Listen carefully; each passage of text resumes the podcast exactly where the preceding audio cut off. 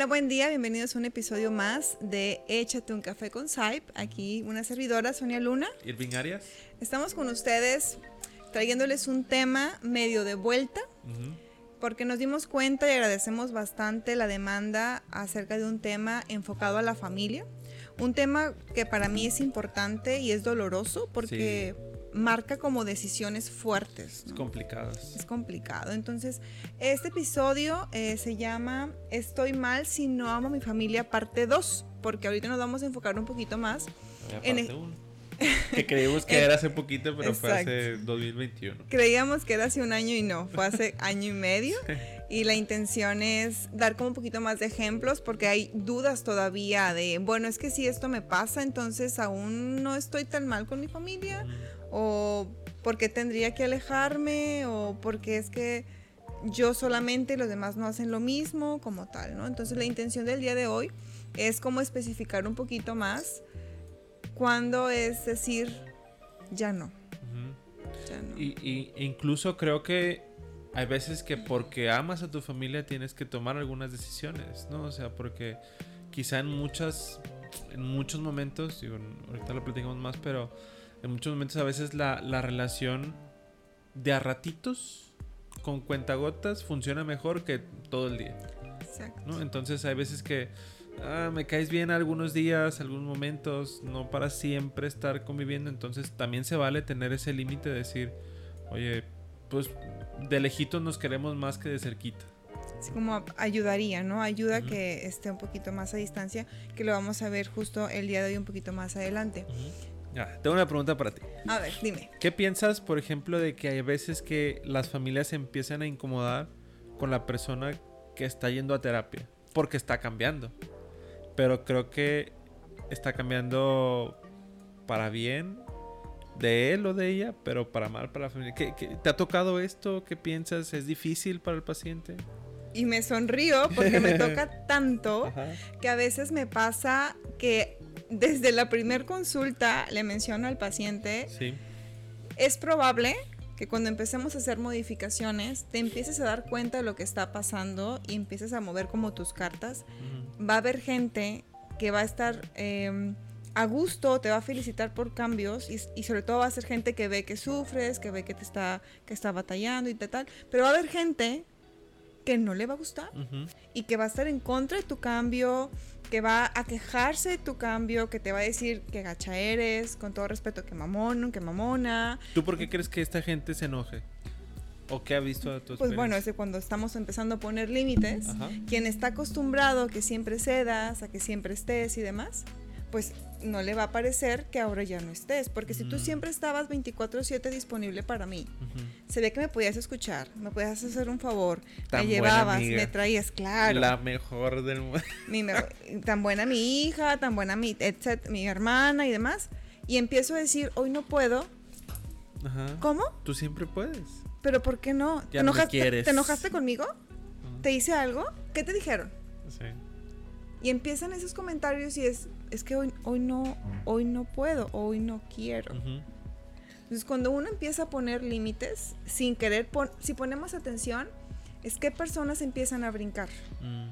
Ahora, por otro lado, que también pasa, que voy a terapia o veo videos de podcast y escucho películas y TikToks y tal. que te hace reflexionar. Em, empiezo a darme cuenta que algo que está pasando en mi casa no es como tan sano, porque estoy descubriendo que no es muy sano y empiezo a ir a terapia, empiezo a poner límites, pero como estoy como, como estoy tan enojado porque ya me di o enojada porque me di cuenta que me están faltando el respeto a una magnitud impresionante y que me están apachurrando mi perfil y que eso hace que afuera yo no sepa defenderme, yo no sepa tomar decisiones y tal, o que llegó a eso, no, no es que me bueno.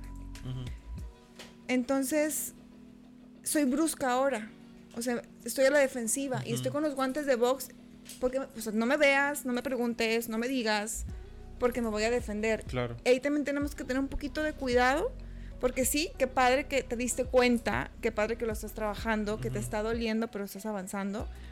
Y cómo manejarlo en, sesión para que vaya un poquito más sutil, acomodado y no sea tan brusco, porque que sea más cómodo. Exacto. Va a haber situaciones, como comentábamos hace rato, que a veces va a ocuparse de ser brusco y es retírate. Pero va a haber otras donde, a ver, ya te diste cuenta, ya detectaste, ya sabes que te incomoda, ahora te incomoda más porque eres consciente. Vamos a planear cómo es que vas a tener un proceso y cómo, y sobre todo que algo me hizo mucho ruido que dijiste, qué consecuencias va a haber si yo decido hacer cambios. Mm, porque va a haber gente que se va a quedar y va a haber gente que no se va a quedar. Ya, fíjate, ahorita, y como decías al principio, de hablando de ejemplos, creo que uno que sucede mucho son de esos, esos hijos o esos, este, pues parejas incluso, que de pronto siempre están a la disposición de, de los papás, ¿no? O sea, por ejemplo, o ya casados, eh, o viviendo juntos, tal, están a la disposición de los papás al 100%, ¿no? O sea que eh, hasta cierto punto los papás a veces abusan de esa disponibilidad 100%, ¿no? De decir, eh, deja de hacer tus cosas porque me tienes que llevar a cierto lado, ¿no? O deja de hacer tus cosas porque te necesito aquí. O viviendo en la misma casa, ¿no? De, es, mañana vamos a ir a hacer unas vueltas. Cuando ni siquiera te preguntan si tienes algo que hacer, si tienes tiempo, si, estás cansado. Si estás cansado, si te antoja. O incluso como considerar la palabra del otro nada más, ¿no? Oye, me gustaría hacer esto, puedes. No, es como mañana ya sabes, ¿no? O incluso ya sabes de que el martes y los jueves me tienes que llevar. Y es cuando, cuando se empieza a cuestionar estas rutinas que se vuelven incómodas, ahí es cuando uno incluso le cuestiona al paciente de por qué haces cosas que te hacen sentir así de incómodo, o de molesto, o de inconforme. O sea, has dejado de hacer tu vida de lunes a viernes por complacer a otros y eso te hace sentir mal. O sea, entonces, ¿a dónde estás llegando? El, manejo de la culpa es importantísimo. Voy a dar un ejemplo de un caso eh, sin decir obviamente nombres, donde pareciera ser que es ley ir al súper los lunes. Claro. Entonces no puede poner, no puede, los, perdón, los martes, los martes, no puede poner citas de nada, ni salidas, ni convivencias, porque los martes son para llevar a su mamá al súper. Mm, qué difícil. de Martes de verduras. Y le decía, y, y, otro día no puede ser, dijo, pues sí, sí podría, pero es como complicado. Y alguien más no la puede llevar, pues es que, pues, ¿qué me dice a mí? ¿Y qué pasa si no la llevas? Exacto. Se enoja. ¿Y qué pasa si se enoja? Sí, pues y deja de hablar o tal. Y, y, es que hace ella con esa emoción. Es que es bien difícil cuando es con los papás porque a veces que los papás transmiten a los hijos como una deuda eterna, ¿no? De decir, yo te di la vida, yo que te cuidé, yo que te crié, que te llevé, que te traía, que te enseñé, que... Entonces parece que siempre vamos a estar como una deuda eterna de nunca vamos a terminar de pagarles y uno como hijo lo puede llegar a vivir así, ¿no? O sea, como de decir, pues es que es cierto, o sea, ¿cómo no lo voy a hacer si es mi mamá? ¿Cómo no lo voy a hacer si es mi papá? ¿No? O sea, como, ¿cómo le voy a decir que no si mi papá, mi mamá me llevó, me trajo de chiquito y todo? Pero eh, es, o sea, el trabajo mucho que implica en terapia es decir, pues cada quien su rol, ¿no? O sea, si tus papás lo hicieron fue porque lo decidieron, porque tuvieron, por necesidad o por tal, por obligación. Pero uno no tiene que hacerse cargo de esas decisiones de los papás. Y, es bien difícil. Claro, y no estamos diciendo de nunca más la lleves al súper los martes. No, o sea, si tienes la disponibilidad, ve. O si en este caso ya hay un acuerdo de años, que son los martes, con tiempo, un día antes o en la mañana se le avisa, hoy no te voy a poder llevar. Si quieres cambiamos de día o buscamos a alguien más, pero yo hoy no puedo. Pero es que ¿por qué? Y empieza, ¿no? Pero yo creo que sí es esta parte de... Ah, me, ha tocado también, me, se me fue el, rollo, pero me ha tocado también casos donde el paciente se da cuenta que está, está haciendo el rol de pareja del papá o de la mamá. Y como que se le olvida que es hijo y suele ser uno de los hijos donde tiene que llevar a la mamá, acompañar y tal, a todos lados, hasta que dice, me, dio, me dio movimiento con una paciente dijo, es que entonces soy, soy su esposo, ya no soy su hija. Y yo, pues bueno, respóndelo tú. Claro. Y, es como, ah, ¿qué, está pasando, no? Porque luego ya empiezas, uno se empieza a dar cuenta, o los pacientes o las personas se empiezan a dar cuenta que oye, los problemas me los cuenta a mí, sus problemas personales me los está contando a mí, o los problemas de la casa los estamos llevando los dos, o si hay una situación en casa la resolvemos entre nosotros dos, pero pues yo soy un hijo en la relación, o sea, no soy el esposo o la esposa. Pero, o sea, vuelvo a lo mismo, o sea, es, es como qué curioso que se, que se acomodaron las, las, mm, como los roles así. O sea, se van acomodando sin darnos cuenta, ¿no? O sea, es como lo, que les suelo decir a algunos pacientes. Es como los lugares en la mesa, en la mesa para comer, cada persona tiene su lugar pero nadie dijo cuándo, dónde, ni por qué, ni Solamente vas y te sientas y se este empieza. se este empiezan a acomodar. Ajá, y ya. Entonces, estos, estos acomodos son muy sutiles que cuando uno los cuestiona es como, como eso se puede cambiar. O sea, como también me puedo sentar en otro lugar de la, de la mesa, pero ¿qué pasa si él, no? O sea, como, o sea, es que hay cosas muy rutinarias que se hacen sin saber por qué se hacen, ni para qué, ni desde cuándo, ni cómo. Entonces, pero que el moverse del lugar tiene como la etiqueta de es que no me quiere. Es que ya me dejó de querer. Es que está enojado conmigo. El significado que le damos. Incluso ahí también partimos de la filosofía. Cómo las creencias de mis papás ya no están empatando con las mías. Cómo es que la creencia de mi hermana, que para mí era tal, era una alguien que yo admiraba demasiado, las, la admiro de una cierta manera todavía, pero ya sus creencias todas ya no empatan con las mías. Entonces, si yo me estoy dando cuenta que ya no empatan mis creencias con mi familia y el común denominador al parecer soy yo, entonces yo estoy mal o yo soy la que me di cuenta de que esto no me favorece a mí, no me es sano. ¿Cuándo? Ahorita. Yo sé que ahorita no me es sano. Entonces, es muy interesante el de tomar la decisión y aceptar que a lo mejor ya no hay amor, mm. ya no hay un respeto, mm. ya no hay un apoyo y lo más sano para mí es límites cuando no hay manera de moverme o moverme, retirarme, porque ya es incómodo lidiar con una persona que no quiere escuchar. Y me acordaba también de que dijiste de yo, el, sacrificio, ¿no? La mamá sacrificante, yo y que estuviste, yo, te tuve nueve meses en, la panza y demás. También empieza a haber situaciones que la, televisión nos las da y parece que nos burlamos, pero es que eso pasa. Me acordé mucho de María de todos los ángeles, porque analizamos un episodio por ahí. Eh, Ludovica, esta Peluche, la familia Peluche, esta, Federica. Federica, Federica Peluche, y que hace, ¿qué tienes? Nada. Ah, ok. Ah, o sea, no me preguntas que, no tengo y no te importa. Y, pero te acabo de preguntar. Y eso va a pasar también con tu familia. Si tú antes acostumbrabas a rogarle a alguien y ahora le dices, oye, ¿quieres ir? No. Ah, bueno. No te importa. Es que, ¿por qué no vuelves a preguntar? Es que sí quería ir. Pero es que me dijiste que no. Pero es que sí quería ir. Pero es que me dijiste que no. Entonces, y, empiezas a entrar en un conflicto de, ya no sé si me da risa o me duele más al darme cuenta que aquí estuve 30 años de mi vida, 40 años de mi vida y me acabo de dar cuenta. Ya no sé qué es más impactante. No, qué difícil. Y aparte, y es eso lo que decía, o sea, como, como en salirte de una dinámica se, se puede llegar a percibir como una agresión. Exacto. O sea, el, decir ya no van a ser las cosas como antes, porque van a ser diferentes, ni siquiera tienen que ser peor, ¿no? solamente diferentes. Ya ni lo supe los martes, a lo mejor los sábados. Eso se toma como una como una ofensa, ¿no? Se puede llegar a tomar como ya no me quiere, ¿no? O sea, como ya no le importa, solo quiere ver por él mismo, por ella misma, es un egoísta, ya no piensa en los demás, desde que vas a terapia te has me dado ah, no. que somos los malos del cuento y todos los psicólogos somos los malos del cuento si te solucionas así. Y algo iba a decir, se me acabo de olvidar. Bueno, eh, continúo.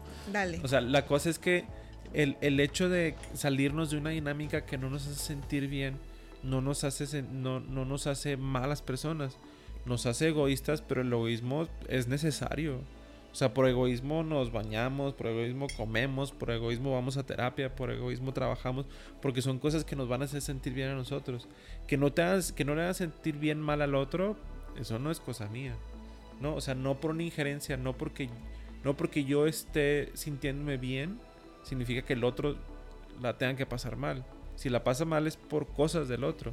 Si yo le hago cosas, ahí, ahí sí. O sea, sí, claro. o sea, no se trata de ah, pues te pegué, qué débil eres. No, no, a ver, pegaste y te hiciste hacer daño, ¿no? Verbal o físicamente.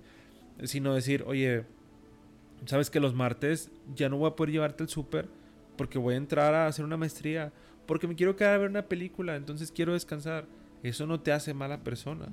Para los ojos de la otra persona sí, pero eso no te hace mala persona. Creo que dijiste una palabra clave que la tenemos muy dramatizada, muy, no sé, egoísta. Yo a veces cambio la palabra egoísmo por individualismo y, y pareciera ser que es lo mismo en la vida cotidiana, pero tenemos tanto ladrado que el egoísmo es malo. Que bueno, individualismo, estás pensando en ti.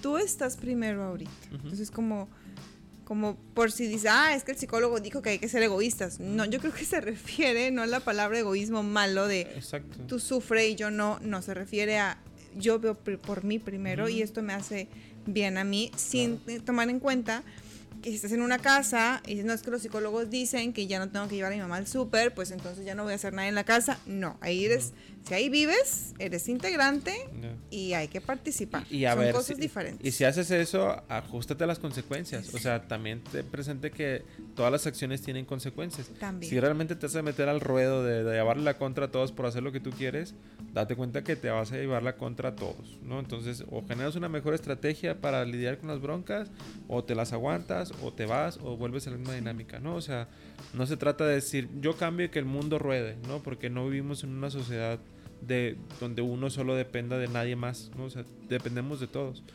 Entonces, las acciones tienen consecuencias. Tienes que estar consciente de las consecuencias, tanto favorables como no tan favorables. Y te pueden doler las consecuencias. ¿Y hasta qué punto tienes que repetirte que lo estás haciendo porque es sano para ti? Y repetirlo y repetirlo y el corazón va a estar con dolor porque estás rompiendo esquemas que no quiere tu inconsciente romper, porque por algo está el lazo, ¿no? Por algo hay una gratificación al final de cuentas. Y es poco a poco, es un proceso, es importante de preferencia tener como un acompañamiento ante esto, recordar que lo estamos haciendo porque es sano para nosotros, buscar estrategias para lidiar, asertividad, comunicación eh, efectiva. Yo a veces les llamo frases de colchón. O sea, antes de decir, déjame meto una frase para recordar a la persona que la quiero y que la aprecio y tal. O sea, como esta parte de ir acomodando las cosas. Exacto. Y creo que también es importante el pensar, el, o sea, como en esta dinámica familiar, que no se trata de dañar al otro, ¿no? O sea, o cuando menos la intención no es dañar al otro. Cuando sí es, pues bueno, va por otro lado. Sí. Pero la intención no es dañar al otro, sino vivir en una, en una dinámica donde pueda hacerte suficientemente soportable, ¿no? A lo mejor ah, no me gustan los martes, pero puedo, puedo hacer el sacrificio y va, vamos al sub. Pero también me corresponde a mí transmitir que cuando hay un martes donde me voy a ocupar, pues te voy a decir que no. Pero se le toca a la persona manifestarlo. Totalmente. O Esa es otra, hay que hablar. Hay que decir las cosas. Exacto, y a veces no es tan fácil hacerse cargo del deseo que uno tiene de decir y, tirarse a la queja, ¿no? Es que todos los martes voy. Sí, pero ¿y si dices que no, qué puede pasar? ¿No? O sea, a ver, ¿vas a decir que no para qué? ¿Para llevar la contra? ¿Porque tienes algo que hacer? ¿Porque no quieres ir? ¿Porque quieres hacerle daño al otro? Decir, no voy a ir para que se le quite, ¿no? O sea, como, ¿desde dónde es decir que no? No es nada más decir que no por no. Totalmente. Y creo que es importante también, o sea, en esta parte del acompañamiento terapéutico es saber desde dónde hacemos lo que hacemos, para qué y qué consecuencias va a haber, tanto para mí como para la dinámica familiar, y si estamos dispuestos a aceptarlo. Sí. Se vale no estar dispuesto, se vale decir, sí lo quiero hacer, pero no es el momento, eh, voy a mi ritmo, todo se vale siempre y cuando tú estés consciente y lo estés acomodando, porque no es fácil, repito hacer un cambio en cuestión de lazos tan importantes como es la, parte familiar no es nada fácil. Claro. Y a ver, y como decíamos en el, título del programa, o sea, también se vale que a la, a la familia se le empiece a dejar de tener cariño o nunca tener el cariño, ¿no? O sea, también son personas, el respeto se gana, la confianza se gana, el cariño igual se gana, no es nada más porque tenemos el mismo apellido, ya nos queremos y es la obligación y aguántate, no, o sea, y es como, me tiene que querer porque soy su hijo, soy su mamá, no, o sea, no tenemos y a veces ese cariño son de los que más duelen porque ni es cariño, ni quieres estar ahí y, duele, molesta y tienes que quererlo porque, o, pasa luego, ¿no? Es que el matrimonio es para toda la vida, ¿no? Entonces, eh, como así dicen, decían mucho las mamás de antes, ¿no? El que te tocó y te aguantas. Es como, pues no, o sea, siguen siendo personas, también te ser conscientes que los papás tienen defectos, los hijos tienen defectos, las parejas tienen defectos, los tíos, los abuelos y tal. Ser conscientes de esos defectos y saber que esos defectos pueden llegar a ser que mi amor mi cariño por ellos desaparezca, ¿no? Y es es difícil reconocer que, ¿sabes qué? Es que yo no quiero ya a mi papá, yo no quiero a mi mamá. Qué fuerte se escucha, pero... A eso llegamos. Que tuviste que vivir para llegar a eso. Claro, te, vas desprendiendo y no sabes a veces ni cómo.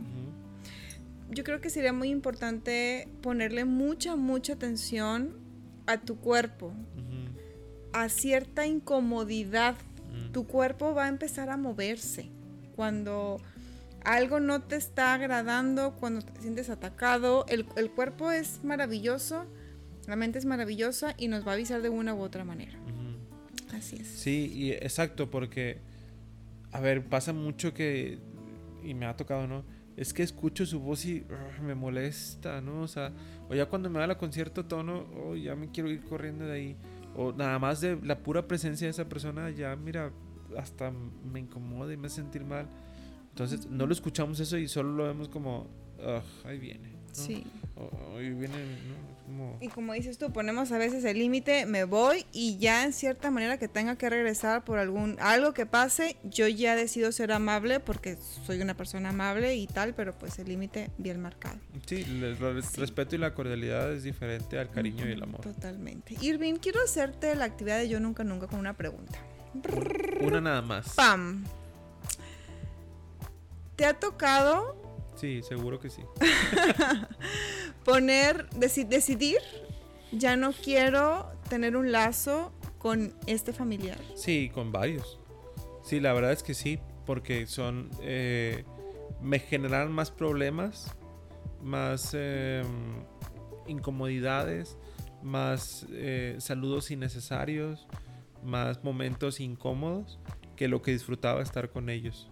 Entonces, sí, o sea, preferí como no tengo necesidad, no vivimos donde mismo, no nos vemos siempre, no vivimos cerca, no, no trabajamos juntos, nada. Entonces, no es necesario mantener un lazo que no se mantiene de los dos lados de la misma manera. O sea, no hay cariño, no hay amor, no hay necesidad. Entonces, pues sí, muy familiar y mismo apellido y todo, pero pues no hay nada, ¿no? Está vacío, está hueco. Entonces, sí, la realidad es que sí es mejor esos, esos lazos en lugar de estarlos manteniendo, pues lo sueltas y ya. O sea, ni siquiera es como un mayor esfuerzo decir, oye, ¿sabes qué? Es que fíjate que estuve pensando, no, nada más es como, oh, lo sueltas y me imagino así como, como soltar una herramienta en el espacio y que, o sea, solo se va a mover, ¿no? Entonces, ya. Claro, hay otros familiares que los veo menos y todo. Eso no significa que los haya soltado, y, pero que los tengo, como te decía, de a ratitos, de a poco, así suficiente, con eso funciona. Y así funciona bien la relación, de a veces, ¿no? ¿Cómo está Navidad, Año Nuevo? Ah, qué gusto. Y, ya está. Y hay otros que al contrario he hecho más cercanos que yo esos, esos vínculos los creía como más perdidos porque no había alimentación de los otros lados. Entonces fue como, ah, mira, vale la pena, le invierto más de mi tiempo, de mis días en el WhatsApp y buenos Te días. Te das cuenta, ¿no? Exacto. De cómo se va moviendo y a lo mejor los que tú considerabas buenos antes, bueno, pues ya no, y ahora los que no, ahora sí, entonces todo va cambiando, ¿no? Exacto. Ay, yo quiero dar mi ejemplo. Yo también. yo también lo traigo muy fresco porque justamente hace, hace una semana eh, estábamos conviviendo y tal, me, bueno, me, voy a casar y estábamos, ah, estábamos con la lista de, invitados y tal, y entonces me preguntan por una familia, una, una familiar que está eh, fuera de, la ciudad y tal, y que, que, que, se le iba a invitar, y yo, no. No, claro siendo un familiar muy cercano. Y, y como que se saca de onda, un tío me dice, ¿pero por qué? Y yo, ¿por qué? Y mi respuesta fue muy tranquila. No, no entiendo por qué tendré que invitar a una persona que me hizo mucho daño en mi infancia y va a estar en un momento tan bonito para mí. Claro, totalmente. Y silencio. Silencio. Sí, que respondes a eso. Y yo pensé que en ese caso mi mamá iba a decir algo y dijo, hija, tú tienes, tienes razón. claro. Listo. Y sentí tan bonito decirlo, porque creo que nunca he dicho, no había verbalizado, esta persona me hizo, a lo mejor no tenía la, no tenía la intención de hacerme daño, pero me hizo daño. Igual lo hizo. Y, y yo puse mi límite y mira, yo estoy tan contenta y no, no la quiero mi boda. Sí, y, y, eso viene de un proceso de pensar, esta boda, esta fiesta de celebración es para mí, no para dar el gusto, la gente que va a estar es para yo compartirles con ellos y que sé que les va a dar gusto que yo voy a estar ahí, no por cumplir con un compromiso social de, porque es familia, lo tienes que invitar. Entonces, sí se puede. Sí. sí se puede poner límites, sí se puede expresar lo que uno piensa, lo que uno siente. Fácil no es. No es fácil, duele, vienen emociones de culpa, tristeza, enojo, viene de todo un poco, pero recuerda que lo más importante es que tú te sientas cómodo, cómoda eh, y las decisiones que estás haciendo son sanas porque son para ti. Exacto. Y bueno, cerrando el capítulo, eh, ya se terminó y me dio el cafezón, ya, ya me queda una gotita, ya casi nada. ¿Tus redes, Sonia? Vámonos con las redes sociales de, de aquí del podcast. Recuerden que nos pueden encontrar en Facebook como Centro Psicológico Integral SAIP, en Instagram como Centro Psicológico SAIP. Eh, a una servidora la pueden encontrar como psic.sonialuna, tanto en Facebook como en Instagram. A Irving. Me pueden encontrar como arias.psicología en Instagram, en Facebook te ha dicho que también tengo TikTok y también subo ah, cosas. es cierto, ya tenemos este, TikTok. Sí. no me acordaba. TikTok también, ahí estamos. Ahí subimos estamos. videos, ahí seguimos dos platicando algunos clips de esto. Así este, De hecho, todo mi TikTok son clips de aquí, entonces fragmento. Perfecto. Y recuerden que este podcast está en YouTube y en Spotify como Centro Psicológico SAIP y en Spotify como Échate un café con SAIP nos, nos encantaría y nos gustaría mucho que le puedan dar un, me gusta, un comentario, que se suscriban, que nos sigan, para poder tener la motivación de seguir con esto. Sí, que lo compartan con quien crean que les pueda servir. Justo, justo, que por eso es que retomamos el tema, porque eso fue lo que pasó con el, el episodio anterior de este tema. Exacto. Y pues bueno, Irving, se nos acabó pues el café. se nos acabó el café y... Muchas, muchas gracias Emilio que está detrás. De sí, como siempre Emilio aquí con nosotros y pues bueno. bueno hasta la próxima. Nos vemos. Bye.